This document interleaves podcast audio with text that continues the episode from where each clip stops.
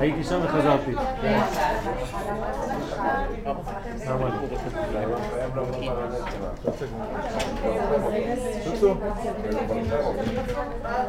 פרסום לניסה. אמן.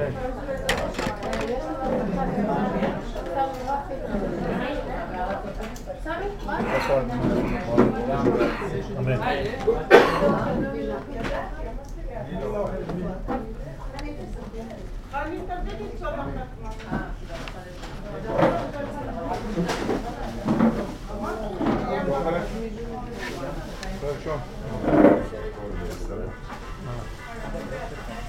מה אתה רוצה? תן לי גם תעביר להם. צפצוף.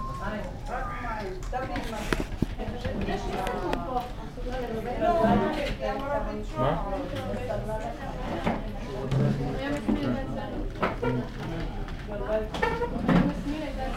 אמא צריכה עזרה? שימו לך קצת על זה. סנדוויץ' ישראלי. אמא שלך קוראים לך? כן. אתה יודע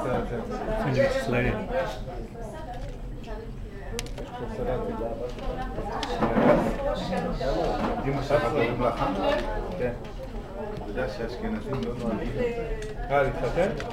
לא עם האמא בשם של ההתחלה. אם האמא שלך חנה וגם אשתך חנה? לא לוקחים את הכלה. כן. ואני, אבא שלי אהרון, ואבא שלה אהרון. לא? אני אבי, גיסי אבי.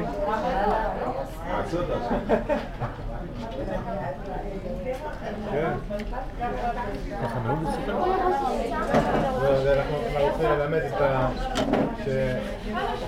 ש... במקרה הזה, חנה וחנה מסתדרות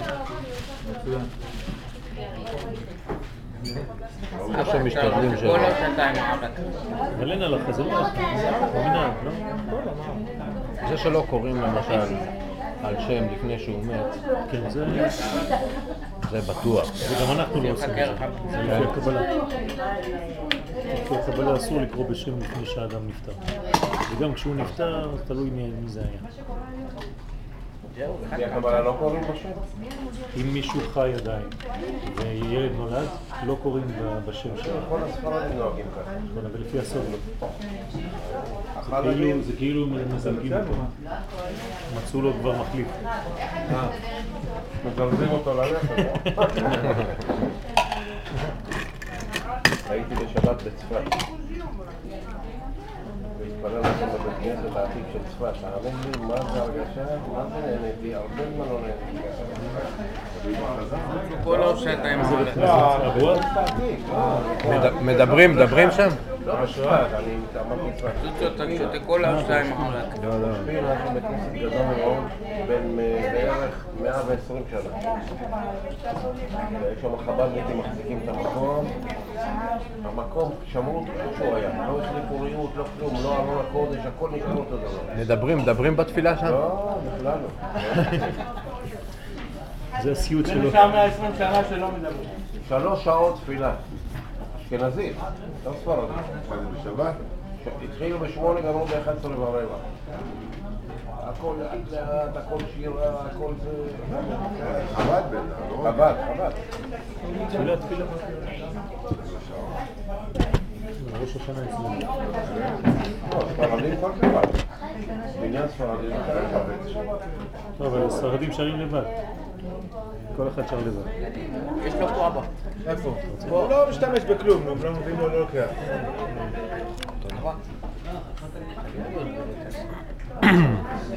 לא, ההוא. מה זה לא? השני. זה? זה, בדיוק. אני פיצה.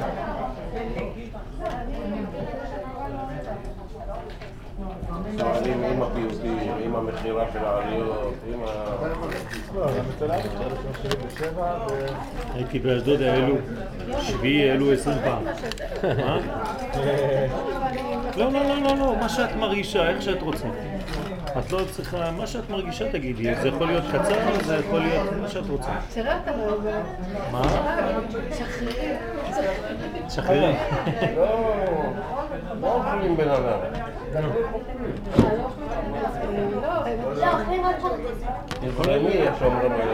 מה שאת מרגישה, מה שיבוא זה מה שצריך לבוא.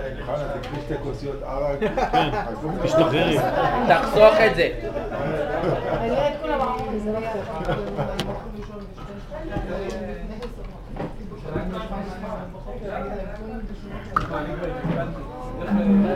מה, אתה בדיאטה?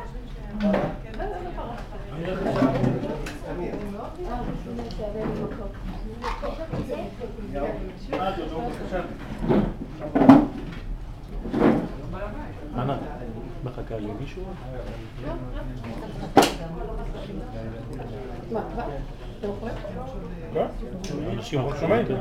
תגיד ספרי לי. משהו, תגיד משהו. תגיד, ת- ת- ת- איך אומרים? תציג אותה.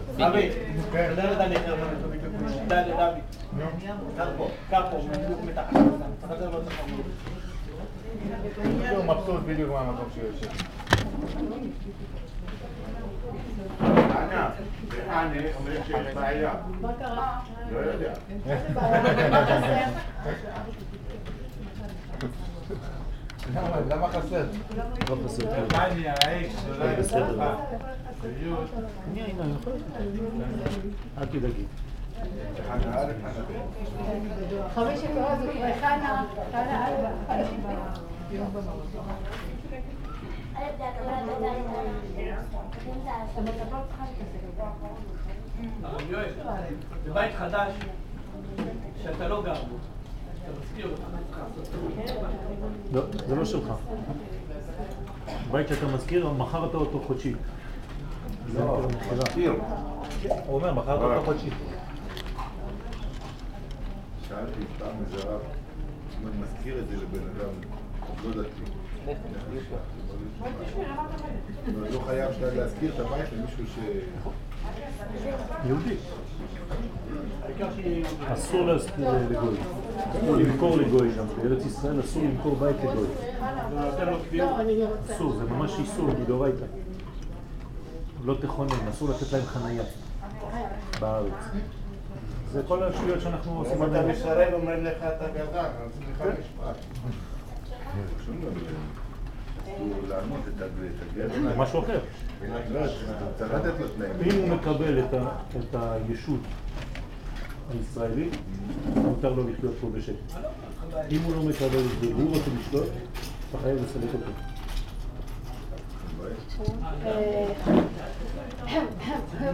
אה. חנה רוצה להגיד כמה מילים.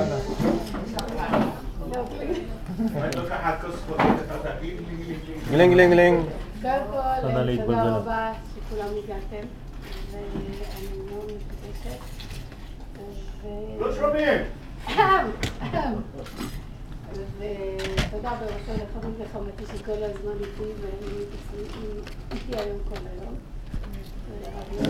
בכל, שבאתם, אני ממש מודה לכם. אה, הסעודה תודה בעצם שקרו לי שתי ניסים בשנתיים האחרונות.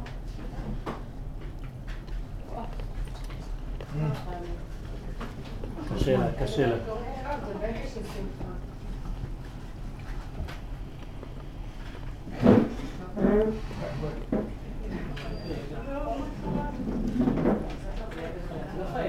את לא חייבת, חנה. לא מזרחי.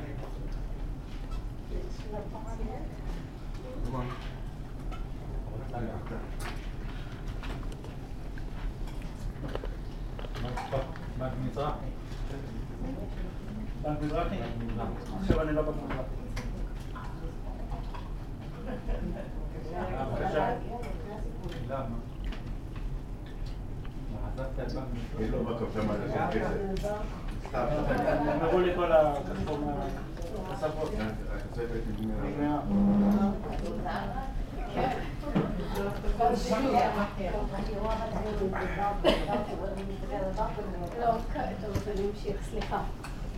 קודם כל קרו לי שתי ניסים בשנתיים האחרונות. אחד זה ש... כנראה שהייתי כל החיים אחרי המרוץ אחרי הזמן, ומשום מה היה לי הפרעות קצר, וכשעוברים הפרעות קצר, הפרעות קצר, אז מפסיקים את פעולת הלב. וממשיכים לתת, אחר כך ממשיכים בעצם להפעיל את הלב מלאכותי או על ידי תרופות. ואחד הניסים זה שהיה שעצרו לי את הלב מלפעול והייתי ערה, והם לא הבינו שזה, איך יכול להיות. והגעתי לדופק 240, וזהו, וברוך השם, אני, זה הנס הראשון. אני לא יודעת אם אני יכולה הרבה לספר, כי באחד השלבים הייתי בעולם הבא. זהו, חזור. ושנה וחצי אחרי הגעת לתאונת דרכים.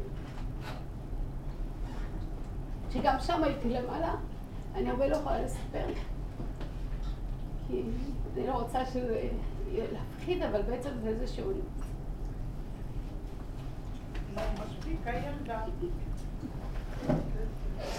זהו, ואני מקווה שבזכות הסעודה הזאת יהיה לך להסתבר. בעזרת השם. אמן. תודה לכם.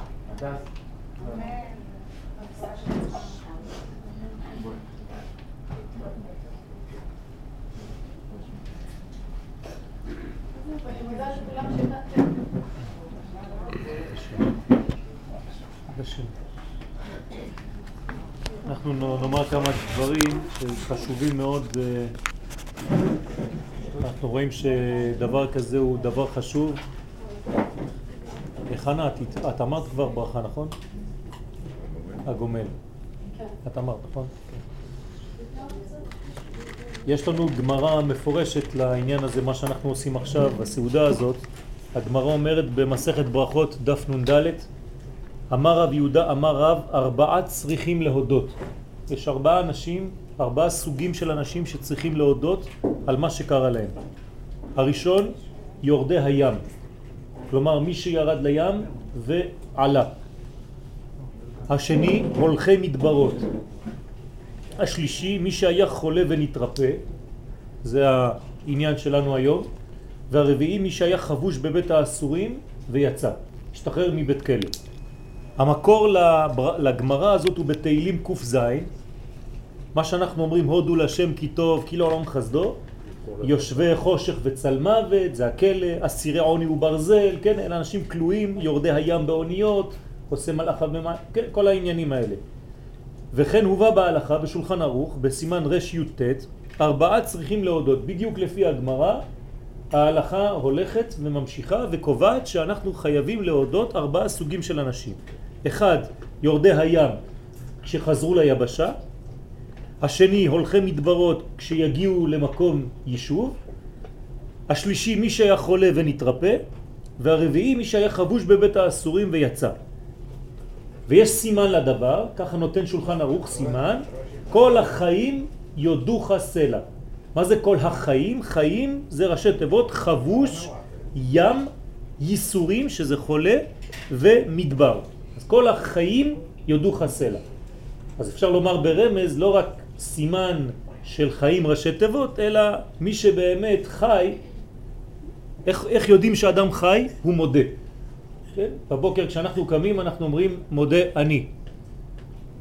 אז תמיד חשוב להזכיר את הדבר הזה, לא אומרים אני מודה, אומרים מודה אני. זה נראה אותו דבר, כן? נשמע אותו דבר, אבל זה לא אותו דבר. כשאתה אומר אני מודה, הקדמת את האני להודיה. כשאתה אומר מודה אני, אתה קודם כל אומר תודה, ובגלל זה אתה חי. אז יש לך את האני. אם אתה לא מודה, אין אני בכלל. אז יש כאן בניין שצריך לדעת אותו, וזה חשוב מאוד לעשות סעודה כזאת, סעודת הודיה לקדוש ברוך הוא, וזה גם כן כל המוזמנים כאן שורה עליהם ברכה מיוחדת בגלל שהם באים לדבר הזה. מהי הברכה שצריך לברך? הללויה, כן, אודה השם בכל לבב, בסוד ישרים ועדה, ברוך אתה השם אלוקנו מלך העולם, הגומל לחייבים טובות, כן צריך להסביר את הברכה הזאת, אבל אנחנו לא נסביר אותה היום, מה זה חייבים? שגמלני כל טוב. ואז הקהל עונה, כן, האל אשר גמלך כל טוב, יגמול מלך כל טוב סלע. זאת אומרת, ימשיך לגמול איתך, איתך, את כל הטוב שהוא גומל לכל העולם כולו. זה להלכה. עכשיו אנחנו צריכים להבין קצת יותר לעומק מה זה כל הסיפור הזה. אז את הגמרא הזאת מסביר הרב קוק בעין היה בצורה ממש יפה מאוד. אני לא אביא את כל מה שהוא אומר, אבל לקחתי חלקים קטנים כדי להבין את כל העניין שיש כאן. סיבת הדבר הזה שצריך להודות, ארבעה צריכים להודות. למה ארבעה? עוד מעט נראה, אבל אחד אחד ניקח אותם ונסביר אותם ככה במהירות. מה זה יורדי הים? אומר הרב שמה, אלה שניתקו את עצמם מהמעמד הטבעי הכלל אנושי. מה זה יורדי הים? אנשים שעזבו את היבשה. היבשה זה מקום יציב, זה מקום שהוא לא זז. למרות שהיבשה זזה במהירות גדולה מאוד, אנחנו יושבים פה אבל אנחנו טסים בחלל, אבל מבחינתנו אנחנו, יש לנו יציבות. מי שהולך לים, כן, זה בלתי יציב. הכל רעוע, הכל עולה ויורד, וכשאתה חוזר ליבשה אתה צריך להגיד תודה הקדוש ברוך הוא, הייתי במקום של אי ודאות, כן, עולה ויורד, ואני חוזר למקום מקובע, מקום קבוע, מקום של, כן, של שכינה, של מדרגה נורמלית, של בני אדם. אז אומר הרב, האנשים האלה, אלה שניתקו רגליהם מהמעמד הטבעי, הם יכירו כמה טובה היא ההשתעבדות לטבע הכללי. אל תעזוב את הדברים המאוד חזקים בעולם שלך, כדי ללכת לחפש לך דברים שהם חז ושלום חולפים, בגלל תענוג רגעי. כן, זה הסוד שיש בדבר הזה. כלומר, התענוג הרגעי של המים שזזים, כן, זה טוב כמה דקות, אבל עדיף להיות תמיד במקום יציב כמו ציפור שחוזרת לקן. מי שעזב את היציב ונכנס לעולם של תמורות, של שינויים, אז כשהוא חוזר הוא חייב, כן, להודות כי הוא יצור חברתי, הוא לא יכול להיות באמצע הים בלי שום אדם, יש אנשים שהולכים להפלגות של חודשיים, שלושה חודשים לבד. כן, יש כל מיני ניסיונות כאלה, משתגעים, הם חוזרים, הם כמעט משוגעים האנשים האלה כי הם לא דיברו. לדבר, חוסר דיבור זה גם, כן, כללה גדולה, חז ושלום. ולכן חזרה לחברה זה שמחה ולכן זה היציבות. השני, מי שצריך להודות זה הולכי מדבריות. אומר הרב שם, אלו שטעמו את חיסרון הכיוון והתכלית. מה זה מדבר? כמעט כמו הים, אבל זה לא כמו הים. זה אנשים שהם במקום יציב, זה מדבר, אבל אין שום דבר. אין כלום, אין חיים שם, ואין גם כיוון. אתה לא יודע איפה מזרח, איפה מערב, איפה צפון, איפה דרום. אתה מסתובב כמו בני ישראל במדבר 40 שנה, אתה לא יודע לאן אתה הולך. אז האנשים שאיבדו את הכיוון שלהם בחיים וחזרו לכיוון שלהם בחיים, הם חייבים להודות, הם חלק מארבעה שצריכים להודות לקדוש ברוך הוא על זה שהוציא אותם ממקום שאין בו תכלית, אין בו שום מקום ללכת אליו, וחוזרים למקום שהוא בעצם עניין של כיוון ותכלית, ואתה יודע איפה הייעוד והיעד שלך בחיים. לכן, כן, יש מדרגה, ואנחנו יודעים שכל הדרכים בחזקת סכנה, והמדבריות, כן, זה עוד מדרגה שיש בו שם כל מיני עניינים לא נעימים, נחש, שרף, עקרב, צמאון, כן, דברים שחכמי הסוד אומרים לנו שעדיף לא להיות במקומות כאלה ותמיד ליישב את המקומות. לכן גם, נקשור את זה לעניין של חנוכת בית, אנחנו במקום מדבר פה, ובגלל שאנחנו באנו ליישב את המדבר הזה, אנחנו דוחים כל מיני מדרגות לא טובות. ולכן חנוכת בית מסלקת גם כן את כל המדרגות הלא טובות, ואז היישוב הופך להיות ממש מקום יישוב, והברכה יותר ויותר שורה בעזרת השם. אני מדלג בכוונה על השלישי, אני עובר לרביעי, כדי לסיים במה שיש לנו פה עם חנה. אז נדלג ונדלג לרביעי, חבוש בבית האסורים ויצא, גם הוא צריך להודות. מה זה חבוש בבית האסורים? למה הוא חבוש בבית האסורים? בגלל שהוא פרץ את חוקי המוסריות. כן, האדם נכנס לכלא, זאת אומרת שהוא הלך לפי שרירות ליבו הפרטי. הוא שוכח שהוא, כן, חלק מקהילה, חלק מבניין, חלק מעולם, חלק מאנושות, והוא עושה מה שבא לו. כלומר, יש פה אגואיזם גדול מאוד. הוא נכנס לכלא בגלל שהוא פרץ את החוק של המוסר. מה שמעניין אותו זה הוא בעצמו. אדם כזה חייב להבין שכדאי לו לקבל את all החוקים המוסריים, מה שאומר הרב, את המסגרת החברתית שיש בה נימוסים הגורמים להציל אותו מכל שיעבוד קיצוני. ככה אומר, זה המילים של הרב קוק, כדי שלא נהיה קיצוניים, אנחנו צריכים להיות בחברת בני אדם. אז לפעמים אתה מבושה לא עושה דברים שהיית עושה אולי לבד. אז זה נקרא נימוסים, והנימוסים האלה שומרים איכשהו על איזון בחיים שלך. ואני מסיים בעניין של חנה, מי שהיה חולה ונתרפא. זה יודיע חסד השם על טובת הבריאות הטבעית לאדם הפרטי. כשחולים, רק אז נופל לנו האסימון בעצם כמה חשובה לנו הבריאות. אנחנו שוכחים בכלל את האיברים שלנו. הנה, אנחנו עכשיו יושבים פה, ברוך השם, אנחנו מרגישים טוב, אז לא כואב לנו שום מקום. ואנחנו שוכחים שיש לנו בכלל גוף. ברגע שאדם חז ושלום נכנס לחולי, אז הוא פתאום נזכר שכואב לו שיש לו איבר בכלל כזה. ואיך האיבר הזה היה פועל? הקדוש ברוך הוא היה מפעיל אותו בברכה גדולה, ועכשיו ברגע שהוא חולה, חז ושלום, כן, יש שיבוש בכל המערכת הזאת. אז כשחולים מבינים כמה טובה היא ההשגחה העליונה על האדם בכל רגע. זאת אומרת שמבינים את החסד אל כל היום. כמה הקדוש ברוך הוא נותן לנו בריאות, איך המכונה הזאת שהיא גוף האדם ונפשו, נפש בתוך גוף, איך זה עובד, כן, אפילו המכוניות הכי משוכללות והמכשירים הכי משוכללים בעולם לא מחזיקים מעמד כמו גוף. גוף האדם זה מכונה פלאית שבונה את עצמה כשמשהו חסר, דברים שאנחנו לא, אפילו לא יכולים להשיג, כן, זה לא מכונה. מכונה עליונה, מכונה, הקדוש ברוך הוא ברא את הנשמה, הוא ברא גם את הגוף. זה לא איזה מין מנגנון שנבנה, כן, בצורה אקראית של חיבור חלקים. יש פה נפש, יש אורגניות שלמה. אז זה צריך להבין לפני שחולים, חז ושלום. זה צריך להבין כשאנחנו עדיין בריאים כמה אנחנו צריכים להודות על הבריאות הזאת. ולכן אומר הרב, הרב קוק, עכשיו שהתרפא, יבין כמה צריך שמירת בריאותו. כלומר, לשמור על כוח האיזון, שזה בעצם כל העניין של הבריאות. הבריאות זה כוח איזון. אדם שלא מאזן בכל התחומים. אם אין לו איזון בין כל החלקים, אז המחלה, חז ושלום, תופסת את המקום במקום הבריאות. לכן אדם בריא, הוא צריך להיות תמיד הבן של האלף האלוהית. כן? קדוש ברוך הוא אפשר להגדיר, קשה להגדיר, לא מגדירים, זה אין סוף. אבל יש אות אחת שהיא מגדירה את האלוהות, זה האות א'. למה? כי היא אות אילמת, אי אפשר לומר אותה. היא ממש בנויה משתי אותיות י', י' אחת למעלה, י' למטה וו' באמצע. זה עשר ועוד עשר ועוד שש, זה עשרים ושש, זה שם השם. י' כו' כ'. אז האות הזאת היא בעצם מסמלת, אם מסתכלים על הציור שלה, את גוף האדם, את התפארת. זאת אומרת שזה כאילו אני עכשיו עומד בתנוחה כזאת, אתם רואים את היוד העליונה, היוד התחתונה והגוף. אז האדם הזה צריך להיות הבן של האלף, זה נקרא בריא. בר א', כן, הבן של האלף. גם מחוץ לאלף האלוהית, אבל הוא הבן של האלף הזאת. וזה הבניין. עכשיו, למה ארבעה, אומרת הגמרא, חייבים להודות, צריכים להודות? כן, מקבילים לארבעת היסודות הרוחניים של החיים. יש ארבע אותיות בשם השם, י' כ' ו' כ', וארבעה שצריכים להודות לפי הגמרא במסכת ברכות, זה בדיוק ההקבלה הזאת של ארבעת החלקים.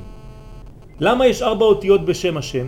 כי זה לא השם של מישהו, זה בדיוק החיים, כן, הוויה, שם הוויה זה אנחנו חיים מהווייתו. זאת אומרת שזה השם של החיים, זה ההגדרה של החיים כולם.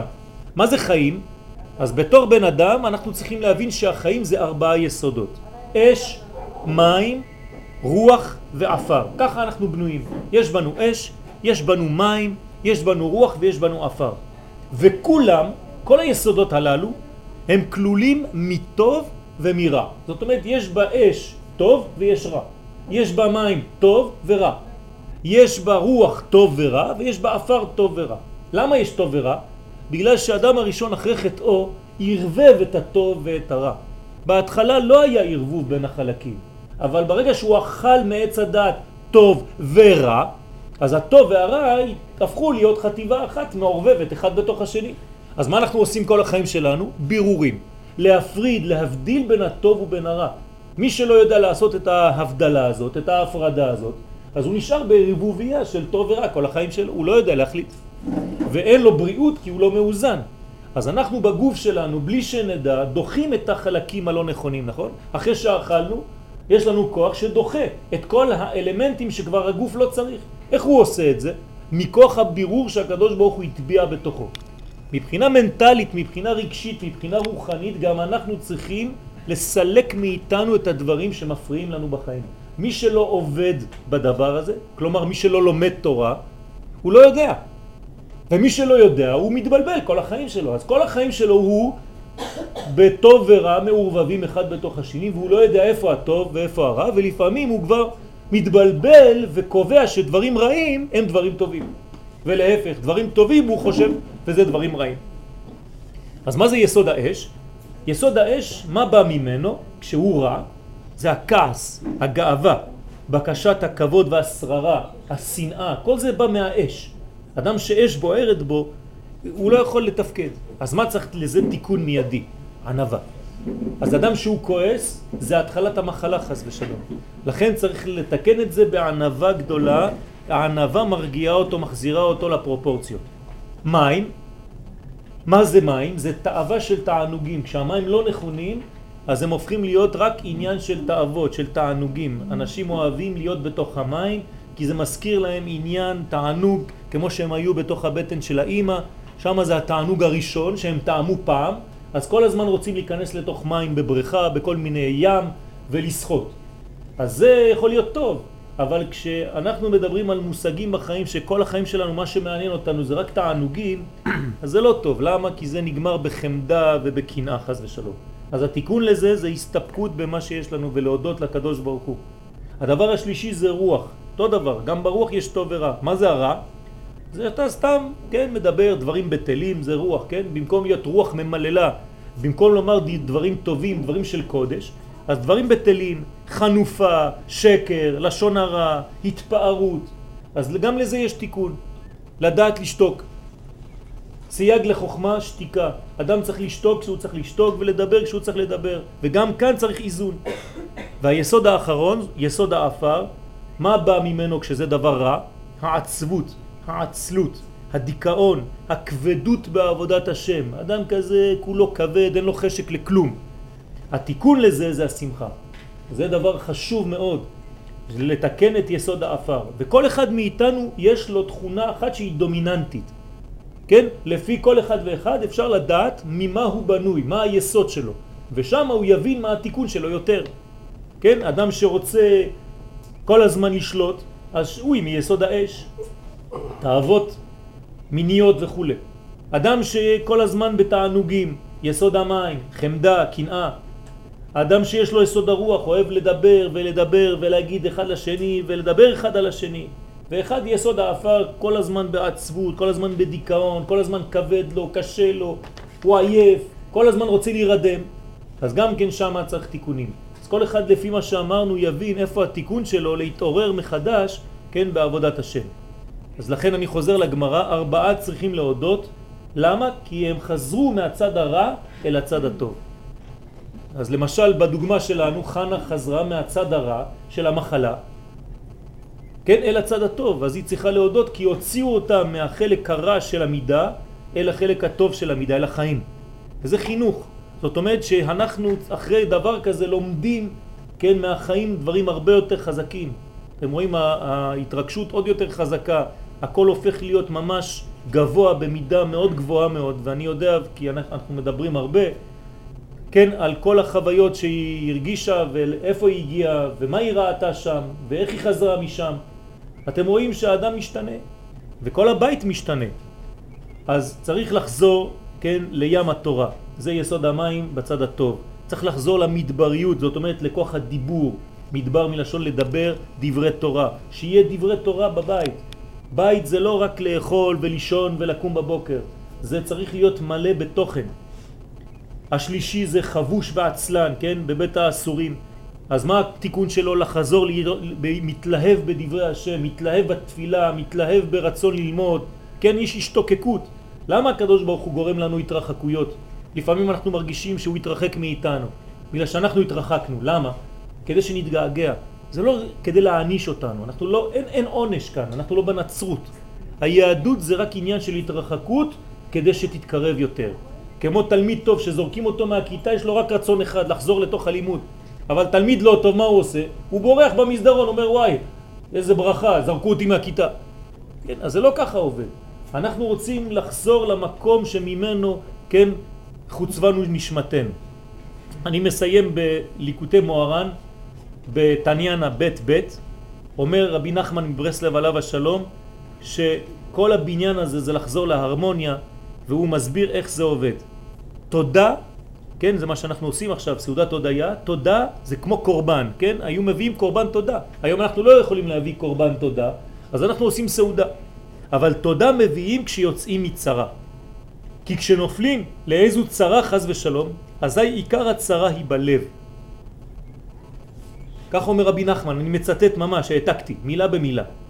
או, למה? כי הלב יודע ומרגיש את הצרה ביותר. הוא החלק החי ביותר בגוף.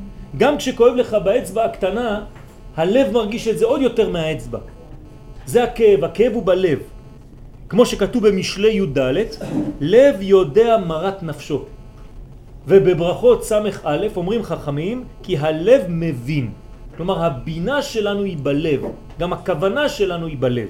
ועל כן אומר רבי נחמן, הוא מרגיש את הצרה ביותר, כי אז מתכנסים כל הדמים, מה קורה? עכשיו הוא מסביר, רבי נחמן, מה קורה כשאדם סובל? כל הדמים מתכנסים ועולים אל הלב לבקש עצה. תראו איך הוא אומר את זה בלשון של רמז. דרך אגב, אחר כך הוא אומר בהקבלה שזה כמו הרב. הלב הוא כמו הרב של המקום. וכשכואב לאנשים, כשיש להם צרות, למי הם הולכים? אל הלב. אז גם כאן כשהדמים כואב בגוף, כל הדם חוזר אל הלב, מתקבץ אל הלב, מתכנס, מתכנסים כל הדמים ועולים אל הלב לבקש עצה. ותחבולה כנגד הצרה. ואזי הם שוטפים את הלב, כן? והלב בצרה ובדוחק גדול. למה? כי גם הוא יש לו את הכאב שלו, את הצער, וחוץ מזה הוא צריך לסבול את הצער של האחרים. בדיוק כמו הצדיק. זאת אומרת שהלב יש לו ריבוי. כבר בעצמו היה סובל. כי לא די שהלב דואג בעצמו כי הוא מרגיש הצרה יותר מכל, אלא שבנוסף לזה גם הדמים שוטפים עליו ומצרים לו מאוד. כך אומר רבי נחמן, ואני מסיים, על כן כשיש חז ושלום צרה לאדם, אז הלב דופק בדפיקות גדולות. תראו מה זה, בדיוק מה שהיא אמרה, אני לא דיברתי איתה לפני. היא אמרה שהיא עלתה ל-240, כן? כשאדם נורמלי בריא זה 70, ואם הוא ספורטאי זה 60. אז תשימו לב כמה פעמים הלב חז ושלום עלה, כי כל הדמים מתקבצים לשם, והפעימות הופכות להיות פעימות הרבה יותר תכופות. כי הלב מבקש לנענע אותם מעצמו להשליחה מעליו. למה הלב דופק מפעם יותר, כן? פעימות הלב יותר תכופות, בגלל שהוא רוצה לסלק את כל הדמים שבאים אליו. לא לסלק אותם בשביל שהוא לא סובל אותם, אלא כדי להחזיר לגוף את ההרמוניה, את הבריאות. אז הוא רוצה לסלק אותם, כי לא בריא שכל הדם יהיה בלב. וכשיוצאים מן הצרה, אזי תהלוכות הדמים חוזרות להילך כסדר בתוך שבילי הגוף. תראו איזה יופי, איזה מילים. זאת אומרת שהוא צייר לנו את כל העורקים, את כל הורידים, שהכל חוזר בסדר. המילה, מילת המפתח פה היא הסדר. כשחוזרים לסדר זאת הבריאות. על כן התודה, שהיא באה כשיוצאים מהצרה, והתודה מכונה בשם הלכה. למה קוראים לתודה הלכה? על שם תהלוכות הדמים שחזרו לסדרם. שאדם זורק לפי דפיקות הלב כמו שצריך. לא בחוסר סדר, אלא חוזרים לסדר הנכון.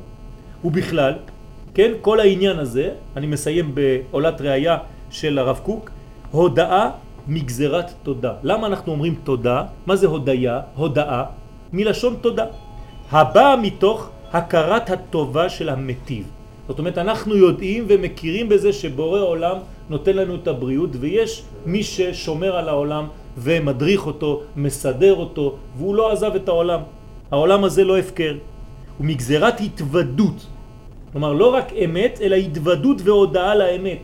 זאת אומרת, עניין של לומר את הדברים. אני מתוודה, אני מודה ומתוודה. והדברים מתאימים זה לזה. כן, צהלת החיים הראשונה הפוגשת את האדם בהקיצו משנתו. כן, מחלה, שינה, כל זה, כן, ועד לעתיד לבוא מיטה שתהיה תחיית המתים, כל זה זה הקצה הראשונה, הצהלת החיים הראשונה הפוגשת את האדם בהקיצו. מוצא הוא לפניו עולם מלא וחדש בכל מלואו וטובו. כן, כמו שהיו לאימהות שלנו, לסבתות שלנו, לסבים שלנו, שהייתה להם אמונה פשוטה. היו פותחים את החלון בבוקר, רואים את האור, אומר ברוך השם, עוד יום חדש, בלי שום דאגות, היום כולם רצים כמו משוגעים. כן, הלב כל הזמן בפעימות, כאילו למה אתה רץ? לאן אתה הולך? כן, הכל פחד, בהלה, כן? יש תפילה כזאת, שלא נלד לבהלה, חז ושלום, והיום הכל בבהלה כזאת. אנחנו פוחדים מכל רגע שיבוא. וצריך להירגע מהדבר הזה, זה לא חיים, אי אפשר לחיות בצורה כזאת. והיא מרימה את, האור, את אור השכל הפנימי להכיר את אור החיים. זאת אומרת, ככה אנחנו מכירים את בורא עולם, ככה אנחנו מתקרבים אליו, אנחנו צריכים להיות בהרמוניה, בשקט, באיזון בין כל המדרגות שלנו, אם זה בחברה, אם זה במשפחה, אם זה בתוך הגוף שלנו. כל זה זה אותו דבר. אדם שסובל מקטע בגוף שלו, זה בגלל שהוא חלק לא טוב מהחברה, הוא לא מתנהג כמו שצריך, הוא לא חלק מהבניין הכללי, וגם במשפחה הוא לא נתן את המקום לכל אחד. בית, אנחנו עושים גם חנוכת בית, זה סדר. לכל אחד מאנשי הבית יש מקום. גוף זה אותו דבר.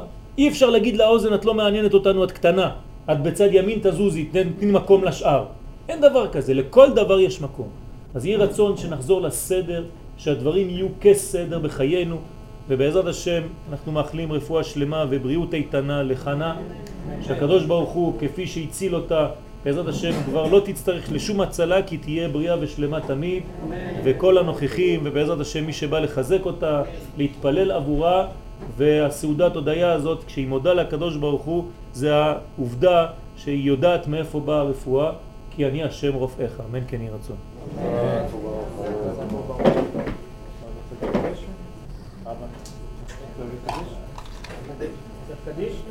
כן, אפשר קדיש, כן. אנחנו לא... כן, נשאיר גם... עושים את הקדיש.